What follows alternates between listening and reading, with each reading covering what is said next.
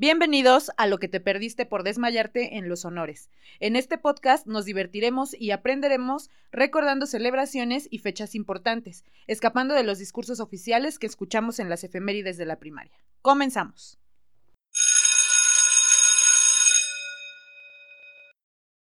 Saludamos una vez más a todos nuestros escuchas. Estamos en un episodio más de lo que te perdiste por desmayarte en los honores. Yo soy Karen. Yo soy Jorge. Y el día de hoy tenemos a un invitado al cual les queremos presentar, pero nosotros no nos queremos llevar ese crédito, vamos a dejar a nuestro invitado que se presente. Hola, ¿cómo están? Buenas tardes. Antes que nada agradecer el espacio, la oportunidad y la invitación. Su servidor Alejandro Galicia, soy ciudadano tumbense, de profesión abogado. Estoy a sus órdenes. Muchas gracias.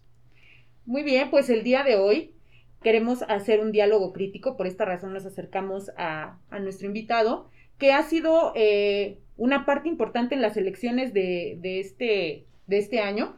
Me parece que fungió un papel importante porque fue una voz crítica distinta y nos interesaba poder llevar a cabo una conversación con él para retomar toda esta parte de las elecciones. Queremos saber qué es lo que piensa, queremos hacer algunas críticas acerca de lo que pudimos ver en estas elecciones y bueno, todo esto para que usted como ciudadano tenga una mejor información para que tome la mejor decisión el domingo cuando vaya a las casillas a votar.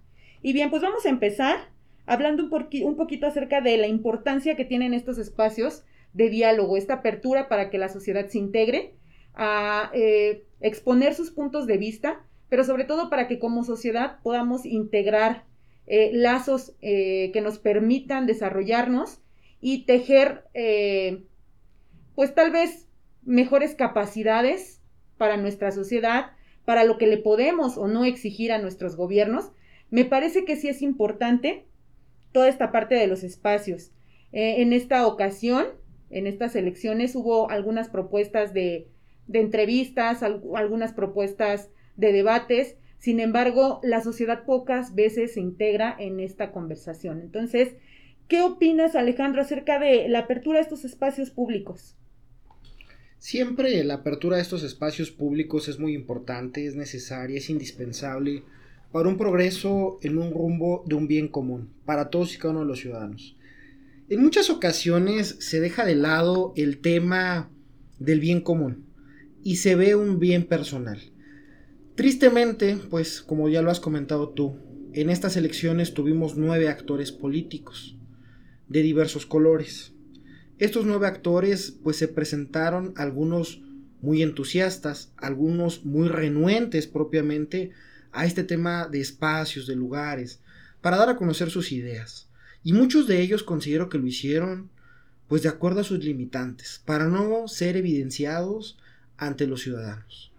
Reconociendo que tal vez no sepan hablar de una manera correcta o adecuada, o que no tengan ese liderazgo, esa visión progresista de un municipio, pues decidieron mantenerse pues solamente atrás de fotos y llegando con la gente muy cercana, pero no teniendo esa interacción en los medios de comunicación, en las redes sociales. Hoy en día eso es un espacio básico, necesario, indispensable, que da un gran auge. Quien se relegue de este tipo de espacios, pues cada vez estará más relegado. Quien no tenga la oportunidad de hablar, de interactuar, de hacerlo de manera abierta, pues yo diría que a nosotros como tumbenses, pues nos tendría que abrir los, los ojos y decir, oye, pon atención, ¿por qué no quiere dar sus ideas? ¿Por qué no quiere interactuar? ¿Por qué no quiere ser cuestionado? ¿Cuáles son las limitantes? Dicen que el que nada debe, nada teme, ¿no? Claro. Entonces, ¿por qué se mantienen al margen? Yo recrimino y reprocho este tipo de actividades por parte de los candidatos y considero que nosotros como ciudadanos otumbenses tenemos que ser críticos tenemos que ser objetivos, analíticos y sí poner el dedo en la llaga del por qué no quisieron interactuar en muchos espacios que se les brindaron. Porque eso pues nos debe de evidenciar que hay un trasfondo. ¿Qué están ocultando? ¿Por qué no quieren ser interrogados? ¿Por qué no quieren ser entrevistados? ¿Por qué no quieren generar un paso más allá? Yo impulso de antemano los felicito por tener estos espacios. Créanme que hay mucha gente que es crítica de estos espacios, pero yo lo veo de manera propositiva, de forma constructiva, y esto pues es el, el hoy, el mañana, el presente y el futuro lo tenemos en nuestras manos y no nos podemos relegar al mismo. Estoy totalmente de acuerdo con estos espacios. Muchas gracias. Creo que desde la antigüedad, en la antigua Grecia, estos espacios políticos eran justo eso, ¿no? El diálogo de los ciudadanos y de los pensantes. De hecho, muchas personas piensan que la democracia o la política misma solo es el hecho de ir a votar, ¿no?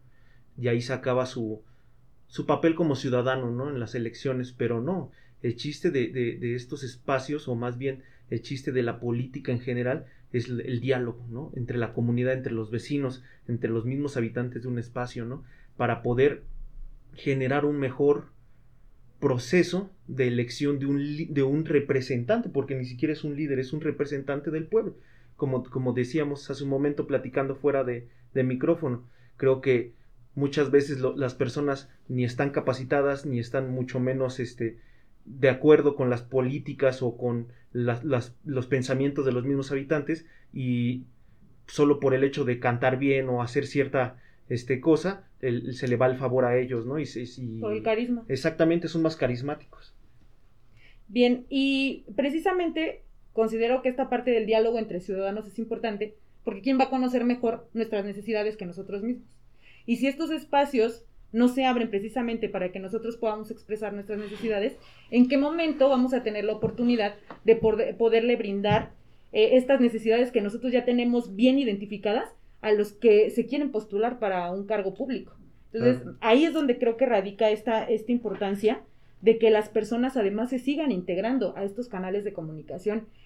Creo que debería de existir hasta tal vez por colonia, por comunidad, este tipo de procesos en los que se pueda consultar al ciudadano, en el que él conozca o pueda incluso tener un espacio donde exprese lo que siente hacia la administración incluso que está vigente, no solamente a los que se van a postular, sino a los que ya están en el cargo.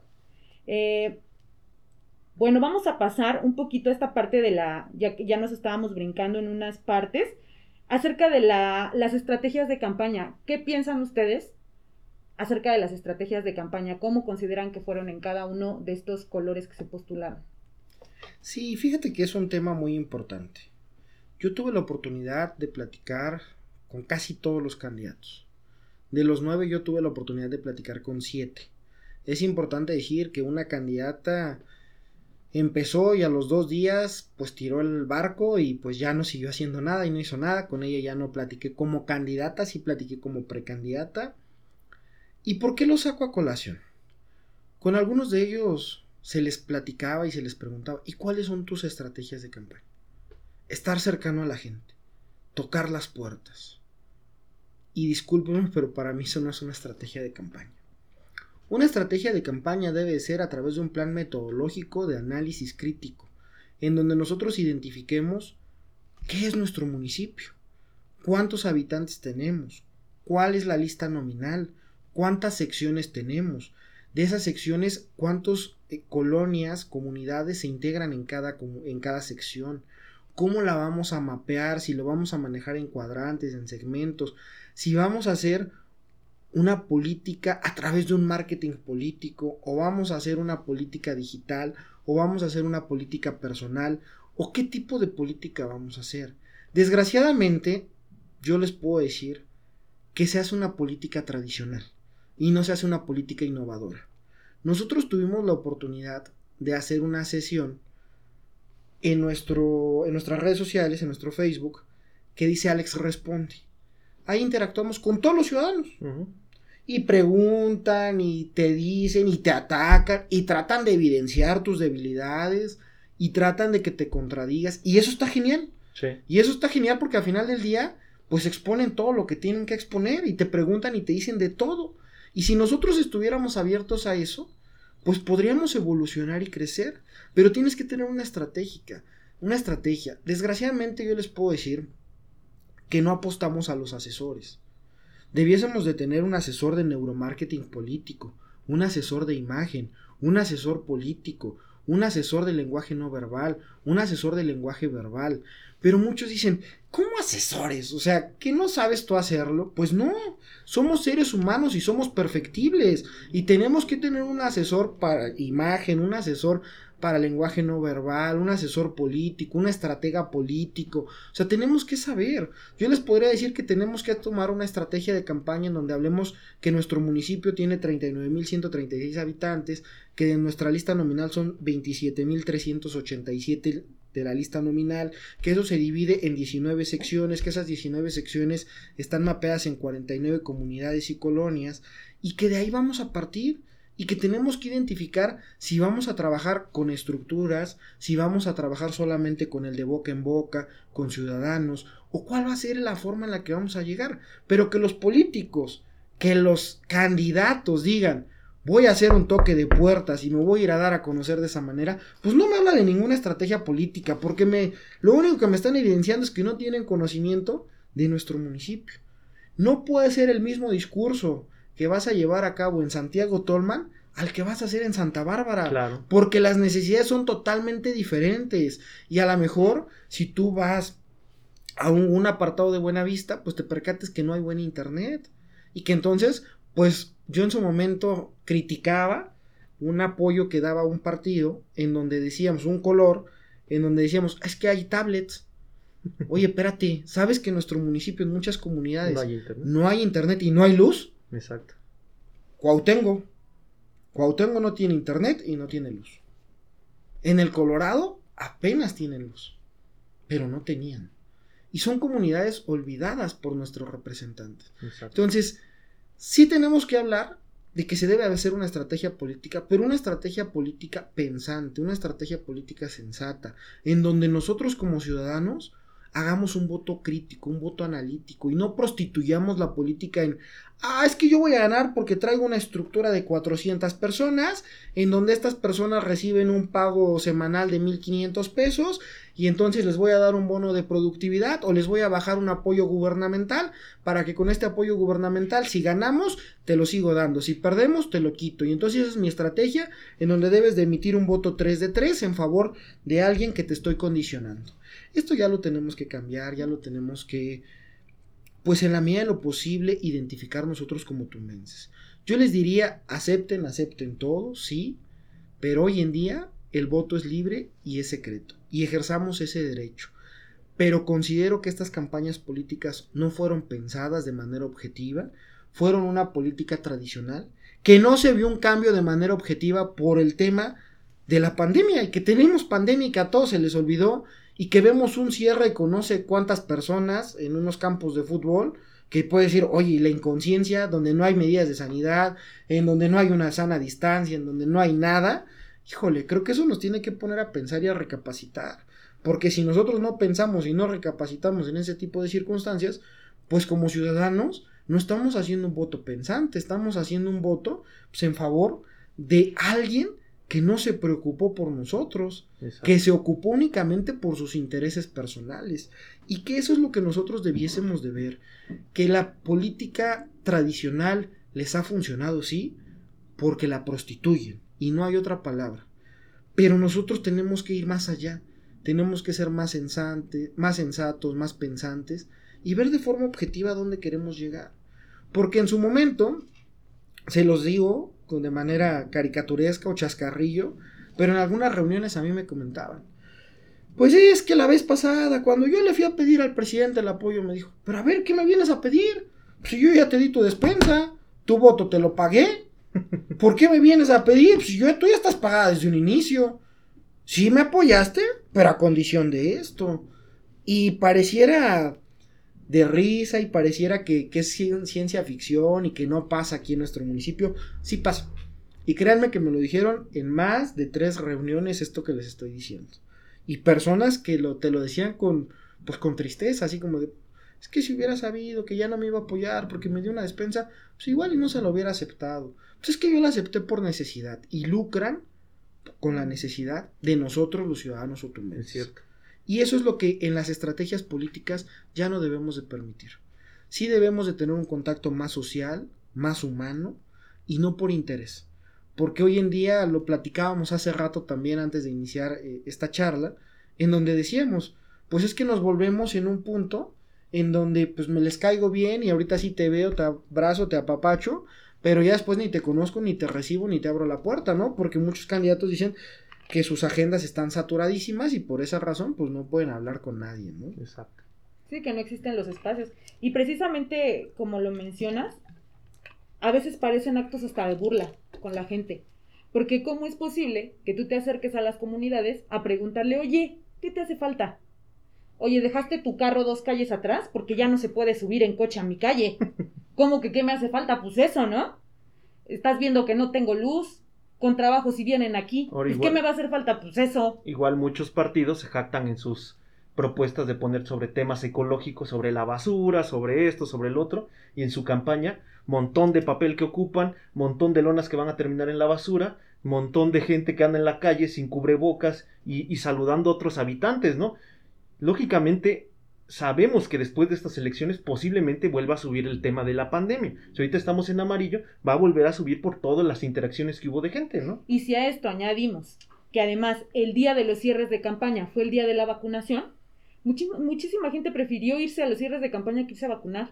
Entonces ahí también hay un problema. Como lo mencionas, entonces, ¿qué, qué importancia le dan al bienestar de la sociedad? En realidad es muy poco. A ellos lo que les interesa es precisamente sus, sus necesidades nada más.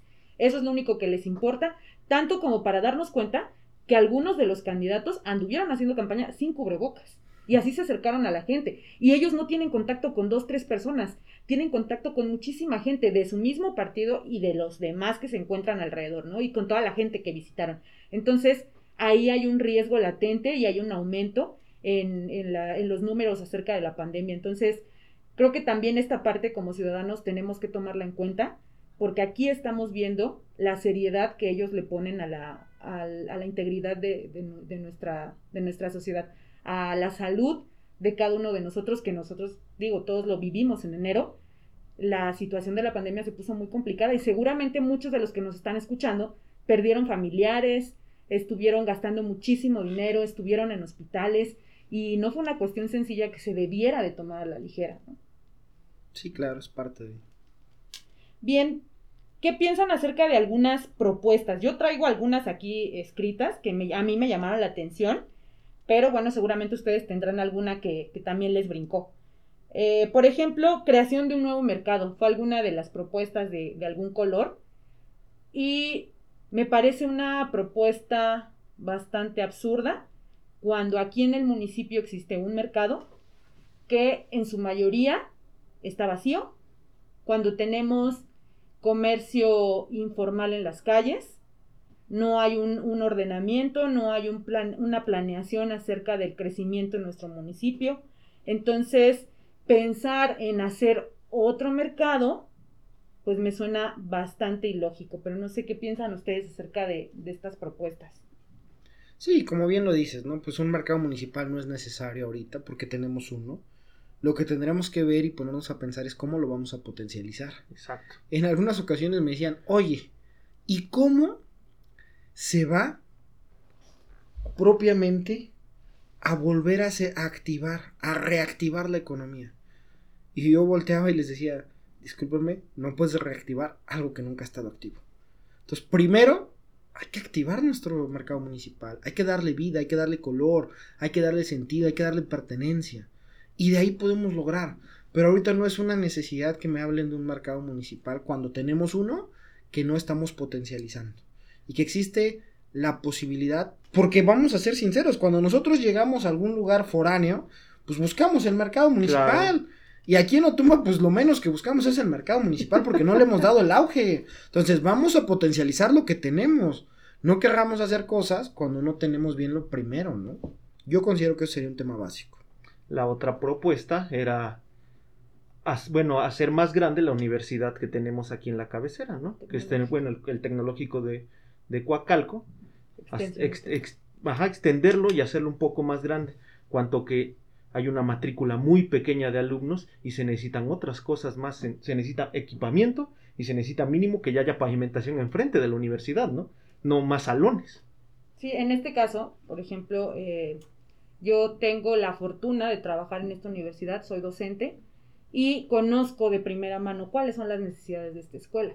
Tenemos una matrícula baja y a mí esta propuesta eh, me parece también una burla porque parece que no estamos viviendo en el mismo planeta. O sea, a, partir de, que, se suscita esto de la pandemia, es bien sabido por todos lados, en todas las escuelas sucedió, la matrícula está bajando, los alumnos prefirieron ponerse a trabajar, muchos padres de familia se quedaron sin trabajo, tuvieron que sacar a sus hijos de las escuelas, porque para empezar las clases en línea no les estaban funcionando. Entonces, ahí pareciera que estamos hablando en dos idiomas distintos. Es evidente que lo que se necesita ahorita es apoyo para recuperar a todos estos alumnos que abandonaron sus estudios. Ahora, cualquiera que, haya ido al tecnológico conoce cuáles son las dificultades. Uno de los problemas más claros es cómo llegar. No hay, no hay una organización de transporte adecuada para llegar allá. No hay luz, no hay buena iluminación. el camino acaban de pavimentar una parte, pero no se ha terminado. Existen muchas otras necesidades que se pueden atacar. Que entonces, ¿de qué me estás hablando, candidato? Si ni siquiera te has ido a dar una vuelta entonces por donde están las cosas estás hablando de una escuela que te aseguro no conoces porque no estás planteando, estás pensando en hacer otro edificio, es lo, menos, lo que menos se necesita. hablando de, de, propuestas, tristemente se los puedo decir con toda sinceridad, que en estas campañas políticas no hubo propuestas, hubo ideas. ¿Y por qué lo digo de esa manera? Porque sí, ah, una idea es, pues voy a hacer otro mercado municipal. Ah, pues voy a crecer, acrecentar la universidad. Y en su momento yo lo comentaba y lo platicaba. Espérenme. ¿Alguien conoce la cabecera municipal? ¿Cuántas primarias tenemos? Pues dos, la Ramón y la Federal, ¿no? Son insuficientes ya. O sea, espérame, no me hables de una universidad. Cuando no has visto que ni siquiera la primaria ya tenemos suficiente. O sea, vamos también siendo pensantes y vamos siendo sensatos. Ahora, ¿por qué les digo que son ideas? Porque ninguno de ellos nos dice, a ver, ok, un mercado municipal. Perfecto, te la vamos a comprar, te la vamos a dar por buena. ¿De dónde va a llegar el recurso? ¿Cuál va a ser? ¿Va a ser un recurso estatal, federal? ¿Va a ser con recurso propio? ¿Cuánto te va a costar? ¿En dónde lo vas a ubicar? ¿Tu gobierno es de tres años? Dime en qué mes de tu gobierno, de qué año lo vas a empezar, en qué mes lo vas a concluir. Y yo les preguntaría ahora a ustedes, díganme a cuál de los nueve candidatos escucharon que dijera algo así. O sea, realmente una propuesta. Ah, sí, mira, va a costar tanto, va a estar ubicado en tal lugar, se va a empezar a construir en tal fecha, se, va, se tiene presupuestado que se concluya en esto, nos va a costar tantos millones. Y entonces, pues se juega a prometer, a decir, pero pues si no traemos un plan de análisis real en donde tengamos ese empuje con la gente, pues creo que ya tenemos que subir el nivel de nuestras elecciones. Porque ningún candidato nos dijo, hablando de ese tema del mercado, cuánto iba a costar, en dónde iba a estar, en qué mes se iba a empezar a hacer, en qué mes se iba a concluir, cuántos locales se iban a generar, qué tipo de comercio iba a ser el que se iba a desplegar ahí, a cuántas personas iba a generar un empleo, si, esto, si esto iba a ser concesionado, si iba a ser rentado, si iba a darse en propiedad o cómo se iba a hacer. y yo creo que quien dio esa propuesta lo sentamos hoy en día aquí y no nos responde estas preguntas. Entonces, por eso yo me atrevo a decirle que dan bonitas ideas, pero no dan propuestas. Y no dan propuestas precisamente por eso. O sea, ¿cómo se te ocurre otro mercado municipal? Ya tenemos uno. Ok, Vamos a acrecentar la universidad. Espérame, ¿para qué quieres un elefante blanco? No te sirve de nada un elefante blanco. Vamos a hacerlo que sea funcional, que sea de avance para nosotros. Y todos esos temas considero que sí los tenemos que ir analizando de manera más objetiva nosotros como ciudadanos. Porque no, yo se los digo, y para mí podríamos pasarnos toda la tarde hablando de sus propuestas, pero yo les diría, triste y cruelmente, que no hubo propuestas, que hubo ideas, y unas buenas y otras mejores y otras malas. Pero no hubo propuestas, desde mi humilde opinión. Claro, y, pienso lo mismo, porque no hay toda esta planeación. Para hacer, para generar una, una propuesta, necesita haber todo un plan detrás, toda la, la investigación y la información acerca del tema.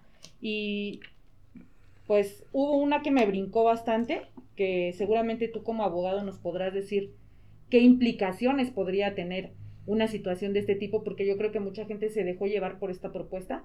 Eh, uno de los, de los colores mencionaba que pretendía hacer el cambio de uso de suelo del municipio y hacerlo industrial. Y bueno, desde, desde mi, punto de vista, eh, me parece algo bastante absurdo cuando sabemos cuáles son los fuertes en, nuestro municipio, cuáles son las actividades económicas fuertes en nuestro municipio y además siendo nuestro municipio eh, que toda, desde históricamente ha tenido una problemática fuerte con el agua. Precisamente por eso la creación del acueducto del Padre Tembleque que trae agua a nuestro municipio, porque nuestro municipio siempre ha carecido de agua quiero imaginarme que las personas que llegaron a escuchar esto y que les falta agua en su comunidad pudieron haberlo visualizado, ¿no? Como un problema a futuro en caso de que eso se pudiera hacer. Yo desconozco esta parte legal y si eso sea posible. Yo empezaría diciéndoles, quien no conoce su historia está condenado a repetirse. Y el cambio de suelo se puede hacer, sí, a través de una gestión. Sin embargo, hay que ver la viabilidad del mismo. Yo no pondría como un pero que lo podamos cambiar o no. Todos cuando se quiere se puede y se generan las condiciones y las circunstancias. Sin embargo, no basta con decirlo. Tenemos que ser objetivos. Y dicen esto porque no identifican que primero tenemos que hacer un plan de desarrollo económico. Y el plan de desarrollo económico, tristemente, se traza a un año. Y entonces el presidente entrante aplica el plan de desarrollo económico del saliente porque lo dejó planeado su primer año. Y entonces solamente ejercen su propio plan de desarrollo económico en el segundo año, porque en el tercero, pues ya se lo dejan para el que viene. Y así nos vamos subsecuentemente. Entonces, es viable, sí es viable hacer un cambio de uso de suelo, pero tenemos que ver el acto reflejo. Y el acto reflejo efectivamente, pues no tenemos agua en nuestro municipio, carecemos tuve la oportunidad de ir a algunas comunidades como Coamilpa, como Santa Bárbara, y en su momento platicaban y me decían, es que estaría bien otra caja de agua. Yo les decía, a ver, espérenme. O sea, la caja de agua es lo que les han venido a vender los políticos porque le tapan el sol con un dedo dos, tres años, pero ¿cuántas cajas de, cajas de agua ya tienen y ya son insuficientes? Mejor vamos a tardarnos un poquito más, pero ya vamos a gestionar los pozos de agua, vamos a ver la viabilidad de los mismos, porque ahí vamos a avanzar y vamos a hacer prósperos en lo que nosotros hagamos y no solamente lo vamos a hacer de manera momentánea. Aquí en este tema del cambio de uso de suelo es si se puede hacer, tendríamos que hacer un análisis. Yo en ese momento les diría, podemos traer empresas, claro que las podemos traer, pero tenemos que ver con qué características. Y eso surge de un plan de desarrollo económico. ¿Con qué características? Yo apostaría por los outsourcing. Y los outsourcing generan y generan ingresos interesantes. Y se pudieran que nosotros en nuestro municipio fuéramos prestadores de servicios de ese tipo. Pero tenemos que identificar, tenemos que mapear, tenemos que analizar. Yo le diría a esa propuesta, a ver, ¿ante quién vas a gestionar ese cambio de uso de suelo? ¿Cuáles son los requisitos? ¿Tu municipio contiende para eso? ¿Tienes realmente la dimensión territorial para poderlo hacer? ¿En dónde la vas a señalar? ¿Cómo vas a ser atractivo para ellos? El acto reflejo como es el agua, como es la luz, los desperdicios, como son, exacto, una zona industrial, pues es todo lo que genera de contaminantes, ¿no? Realmente tenemos un basurero, realmente tenemos una planta tratadora, realmente podemos dar ese paso a esa zona industrial y yo creo que sí podemos, pero si lo hacemos de forma pensante. Y tristemente les voy a decir que si somos críticos, analíticos y objetivos, en tres años no vamos a ser es prósperos para poder hablar de una zona industrial en nuestro municipio. Y es triste decirlo, sí, pero vuelvo a lo mismo, esa es una idea nada más y se queda a manera de idea. Y hablando precisamente de esto del, poco tiempo que termina impactando tres años, ¿cuál sería una, una, solución al poco tiempo que tiene en realidad un presidente municipal? La solución es primero que nada la disponibilidad y las ganas de querer hacer las cosas. Cuando uno hace las cosas por convicción, por gusto y no por necesidad, las haces con pasión. Y ese es el acto reflejo que tú generas. Para eso debes de tener a las personas adecuadas en cada área. Y no por un tema de compromiso político.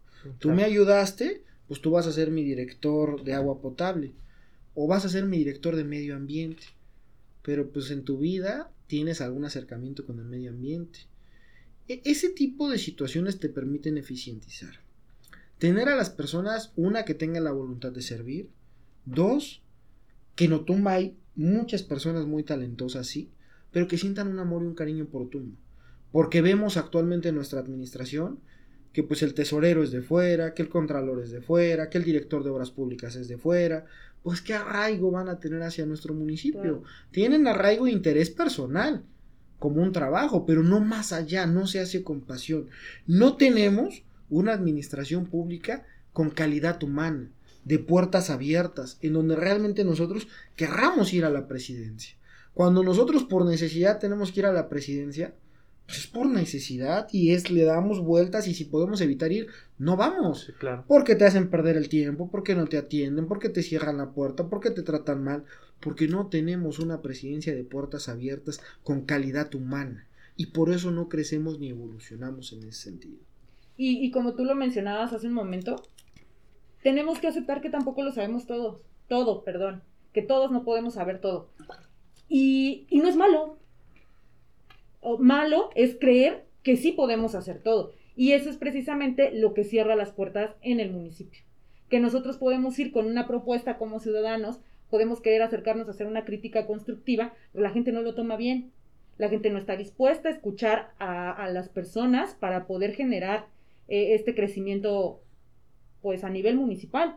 Entonces, sí me parece importante esto de poder reconocer que necesitamos especialistas en los temas, que necesitamos áreas de especialidad en el municipio. Como bien lo mencionas, hay personas que llegan a un puesto precisamente porque hubo una, una ayuda en la campaña, ya sea monetaria o, o de andar tocando puertas eh, durante toda la campaña, y desgraciadamente esto es lo que les da los puestos y entonces llegan ahí y no tienen ni idea de lo que van a hacer.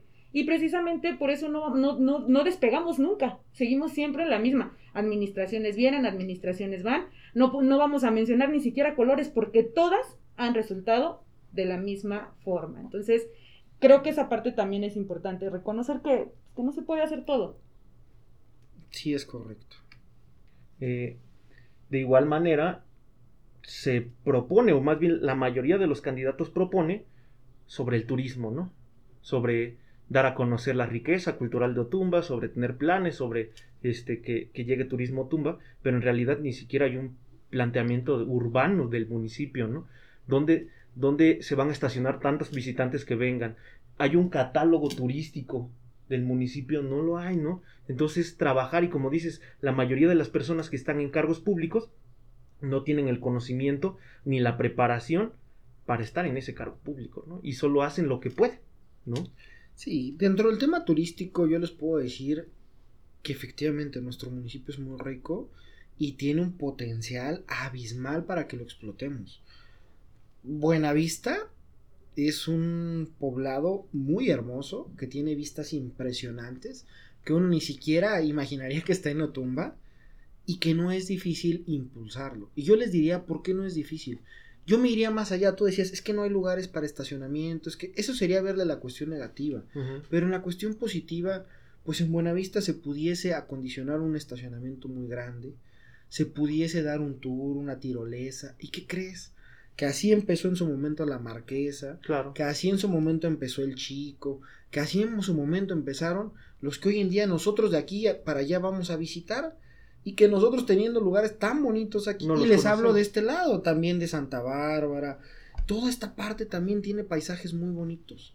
Créanme que es desarrollarlo es planearlo no es verle el tema negativo. El turismo le puede dar y le puede dar mucho a nuestro tumba yo les preguntaría cuántos de nosotros de los que estamos ahorita aquí hemos visitado Burrolandia tú ya lo visitaste Claro. y si nosotros vemos Borrolandia, pues nos damos cuenta que tiene un arraigo, que tiene una identidad, que es algo que si nosotros hiciéramos una encuesta, muy pocas personas han visitado, de Otumba o Tumbenses, Borrolandia. Y es un icono. Vienen de otros países, de, o sea, es algo muy importante, es el santuario. Pero no le damos esa importancia. Tenemos el museo del tren del ferrocarril propiamente, no lo impulsamos. Tenemos la Casa de Cultura, no la impulsamos. Tenemos la Casa de los Virreyes, no se impulsa. O sea, yo les podría decir que tenemos haciendas muy bonitas dentro de nuestro municipio, que pudiéramos hacer un tour dentro de las haciendas, que pudiéramos meter el tema de los racers, de las bicicletas de montaña, de toda esa parte, Y créeme que no estaría descabellado y que sí lo podemos hacer. Yo les puedo decir que nosotros en el equipo que tenemos ya presentamos ante la Secretaría de Turismo del Estado un proyecto de lo que les estoy hablando. Pero tristemente nos lo recepcionaron desde, desde julio del 2020 y a la fecha no hay una contestación de la Secretaría de Turismo. Entonces a veces te ves mermado y te ves limitado por la burocracia política. Pero sí les podría decir que el turismo en nuestro municipio da y da mucho. Y que lo podríamos hasta industrializar, el tema turístico. Porque tenemos a las pirámides de Teotihuacán, indistintamente de toda la riqueza natural que ya mencioné, sí podemos eh, desarrollarlo de una manera. Tenemos en nuestro municipio también muchos, muchos artesanos. Sí hay material, pero a veces retomo lo mismo. Se dice como una idea. Y como una idea, y vamos a impulsar el turismo, y vamos a crecer, y vamos a evolucionar, y va a haber trabajo, pero no me dicen ni dónde, ni cómo, ni si tenemos las condiciones, cuánto va a ser la inversión, a quién, de dónde va, se va a generar esa inversión, si realmente esa inversión es viable, no es viable, si es rentable, si no es rentable, si va a tener una plusvalía, si vamos a hablar de una, de una cuestión de una economía solidaria, en donde empecemos nosotros como tumbenses, podemos hacer el camping, hay muchas cosas que sí podemos hacer y que no tendríamos que concentrarlas propiamente aquí en cabecera municipal, sino en las comunidades. Pero yo retomo el tema del turismo de forma positiva para nuestro municipio, pero lo descalifico en las propuestas de campaña porque solamente fueron ideas de turismo y no propuestas. Claro. Y yo siento que igual dentro de, como dices tú, el turismo no es malo, pero para llegar a un turismo propositivo, perdón, tendría que primero que la gente reconozca su patrimonio y luego darlo a conocer, porque qué, pertenencia tiene el mismo poblador si no conoce lo que tiene, ¿no? Como dices, ¿cuántas personas han dado la tarea de ir a Burrolandia, al Museo del Ferrocarril, a ir al, al, al, al aljibe terminal o caminar por el Apantle, ¿no? Muy, muy, pocas personas dicen, ah, pues ahí hay unas piedras o ahí hicieron un hoyo, ¿no? Este, muy pocas personas saben verdaderamente. La, casa de Virreyes o la casa de Luis Castillo, este, pues muchos dicen la casota de los alemán, ¿no? Pero no verdaderamente le dan el sentido de apropiación, ¿no? Porque no, no, nunca tuvieron una historia cerca de ella. O sea, dicen, ah, pues desde que yo era niño ahí estaba la casota, ¿no? Pero no hay un sentido, ¿no? De apropiación de, estos elementos culturales, que lo que se necesita es primero apropiarlos el, el otumbense mismo, ¿no? Sí, porque muchas veces pasa que le preguntan a alguien de Otumba, ah, bueno, si voy a Otumba, ¿dónde voy? ¿Qué hay? No hay nada, no hay nada. Entonces, si nosotros mismos, y que aquí vamos al siguiente tema, la parte de la integración de la sociedad para que las cosas ocurran en Otumba. Porque ahorita estamos hablando de que sí, efectivamente las, los servidores públicos tienen un papel importante para que esto se cumpla, pero también la sociedad tiene un papel bien importante que estamos dejando de lado, porque para todos es muy fácil decirle a alguien, ¿sabes qué? tú tienes que hacer, tú, tú tienes que hacer esto, no lo hiciste, estás mal y ahora te voy a condenar y te voy a castigar con mi voto. Pero también existe esta parte en que nosotros como sociedad no nos estamos implicando ni nos estamos responsabilizando de lo que hacemos mal. ¿Cuántos sacan su basura desde un día antes de donde toca y los perros la sacan y la tiran y nadie sale a barrer? ¿Cuántos salen a barrer todavía sus calles? ¿Cuántos no se estacionan en doble fila? ¿Cuántas personas pagan impuestos? también nosotros nos tenemos que involucrar en el desarrollo de nuestro municipio. No podemos seguir pensando que va a llegar un Mesías que mágicamente nos va a salvar. Esto es un trabajo de todos. Entonces, sí me parece que aquí la implicación de la sociedad es muy importante para la construcción de Otumba. Sí, es parte angular. Y bien, pues para terminar eh, esta, esta, conversación que me ha parecido bastante nutritiva, eh, quisiera preguntarles a cada uno de ustedes ¿Para qué votar? Menciónenle a nuestros escuchas para qué o por qué votar. El voto es un ejercicio que como ciudadanos tenemos una obligación. Que si bien es cierto es un derecho, yo lo trasladaría a una obligación. Y es una obligación que tenemos con el bien común, con el bien social. Porque en muchas ocasiones nosotros decimos no hay ningún candidato que cumpla nuestras expectativas, que cumpla nuestras perspectivas y mejor no voto hay que conocer nuestros antecedentes. Las elecciones pasadas se generaron 17 mil votos. 17 mil y piquito, 17 mil 148 votos. De esos 17 mil, y estamos hablando de una lista nominal de 27 mil 358, pues más o menos 10 mil personas no votaron. Eso es muy triste. Es muy triste porque sí les puedo decir que estuvo bien que votó más del 50%, pero también fue un fenómeno en donde vino López Obrador a hacer que históricamente fuera la votación más alta de toda la historia. Pero hoy en día, de acuerdo a los análisis que se han hecho por parte de los politólogos, estas elecciones van a alcanzar de una votación de un 40 a un 43% de los ciudadanos. Y nosotros no podemos hablar de democracia si ni siquiera está votando el 50% de los ciudadanos. Yo invitaría a todos y cada uno de los otumbenses a que levantemos la voz, a que hagamos valer nuestro derecho, a que nos comprometamos a, meter a emitir y a realizar un voto pensante, un voto analítico, un voto crítico, un voto objetivo. Y está mal lo que les voy a decir, pero que veamos dentro de los males el menos y que votemos por quien nosotros consideremos que pueda ser una mejor opción. Pero yo iría más allá. Vamos a dar un voto útil, un voto en beneficio de quien consideremos que pueda hacer que nuestro municipio crezca. Es muy triste ver que una persona que tiene grandes probabilidades de ganar no sepa expresarse en público, no sepa hablar y nos diga a hoy y nos diga vistes y vinistes y oístes. Híjole, es muy triste que tengamos ese tipo de personas porque no solo va a ser nuestro edil, sino es quien nos va a representar ante los 125 municipios del Estado de México.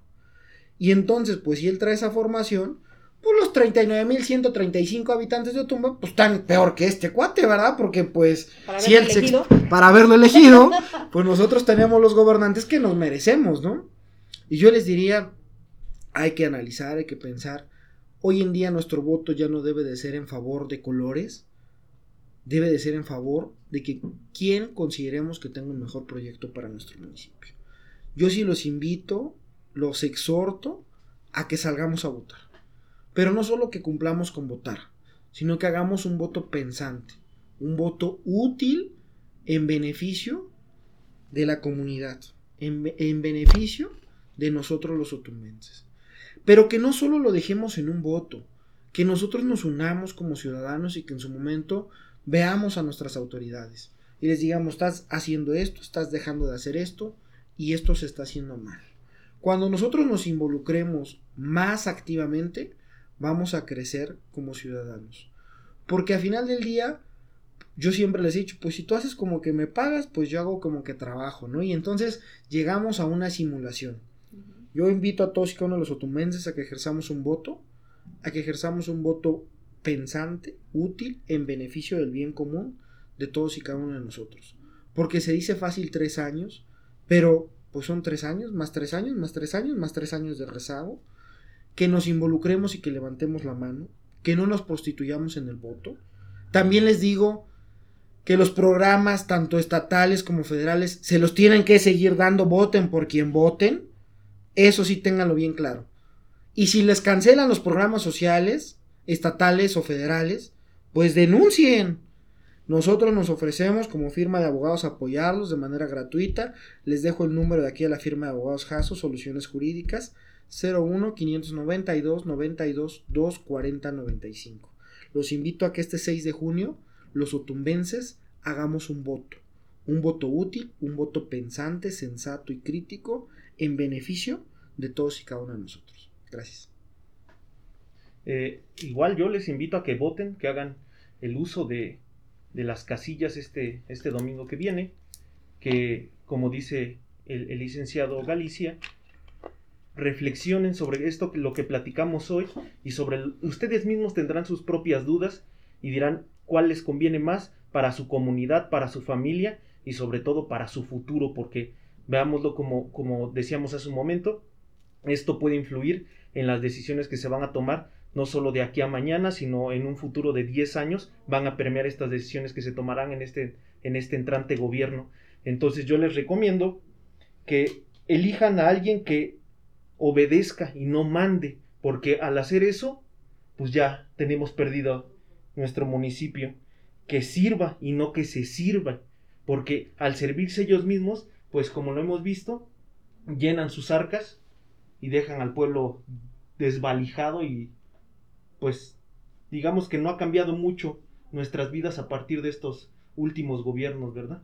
Entonces les invito a que ejerzan su derecho al voto y que lo hagan pensante. Muy bien, pues ya para terminar, eh, yo les quiero hacer que reflexionemos acerca de esto. Para nosotros en nada cambian nuestras vidas. Si queda uno, si queda otro, de momento, como lo dice Jorge, en un futuro las decisiones pueden permear. Sin embargo, el día después de las elecciones, usted se va a tener que seguir parando para ir a trabajar. Va a tener que seguir poniéndole trancas y doble llave a la puerta para que nadie se le meta. Va a tener que seguir yéndose a surtir para su negocio, quizá a la Ciudad de México, quizá más lejos, con el riesgo de que le quiten su dinero, con el riesgo de que lo asalten. Va a tener que seguir haciendo todo lo que ha hecho hasta ahorita. Usted conoce a todos los que han andado en campaña en estos días, conoce a sus vecinos que pretenden postularse para un puesto, conoce a las personas que se emplean cuando llega un partido o un color a la presidencia municipal. Ya han trabajado, la mayoría han estado en el municipio. Evalúelos, evalúelos. Si usted considera que han hecho un buen trabajo, dele su voto de confianza. Pero si considera que no han trabajado, castíguelos. También ocupe su voto para castigarlos. No necesitamos más gente que no sabe nada, que no sabe hacer nada. Necesitamos gente capacitada.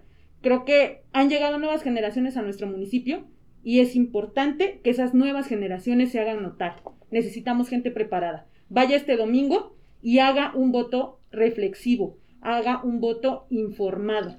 Solo así vamos a poder salir del rezago en el que tenemos a nuestro municipio. Y bien, pues con esto terminamos.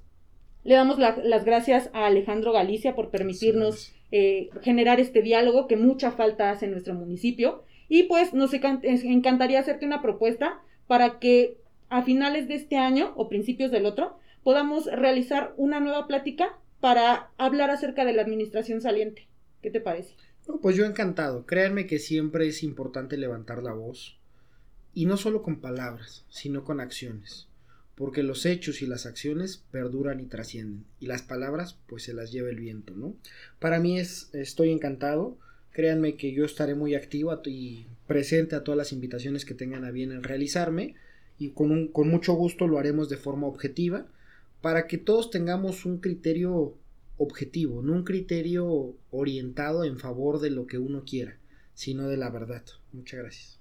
Gracias y bueno, así culminamos este capítulo de Lo que te perdiste por desmayarte en el Adiós. La policía te está extorsionando, pero ellos viven de lo que tú estás pagando y si te tratan como a un delincuente, no es tu culpa gracias al regente, hay que arrancar el problema de raíz. Y cambiar al gobierno de nuestro país, a la gente que está en la burocracia, a esa gente que le gustan las migajas. Yo por eso me quejo y me quejo, porque aquí es donde vivo y yo ya no soy un pendejo que no guachas los puestos del gobierno. Hay personas que se están enriqueciendo, gente que vive en la pobreza Nadie hace nada porque nadie le interesas. La gente de arriba te detesta. Hay más gente que quiere que caigan sus cabezas y le das más poder al poder. Más duro te van a venir a coger. Porque fuimos potencia mundial.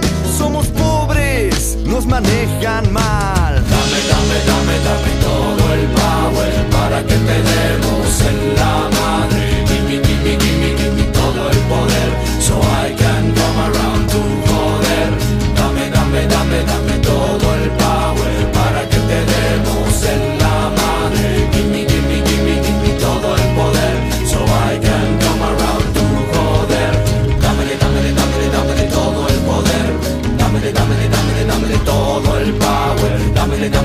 dámele, dámele todo el poder. Dámele, dámele, dámele, dámele todo el power.